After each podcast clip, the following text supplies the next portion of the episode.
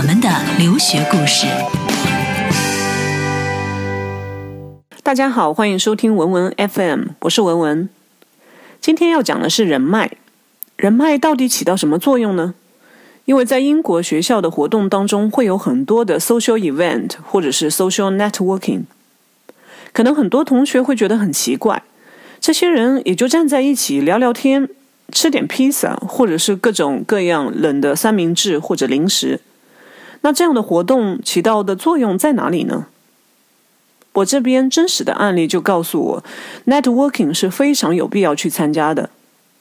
除了可以锻炼你的英语之外，你可以遇到不同的人，会有很多的可能性会发生。如果说你参加了五次的这样的 social networking，在这五次当中，只要能有一个人在未来。可以跟你保持长期的友情关系，给你一些建议，那这样的人就是值得去认识的。这样的朋友，无论是在帮助你了解英国的人文环境、商业的沟通技巧，或者说甚至是工作机会，都会起到一些作用。在去年，有一个读金融的同学，就是通过身边的英国的朋友推荐，找到了一家总部在中国、英国有分公司的科技公司做财务。换句话说，如果我们不去积累人脉，这样的工作机会就会是别人的。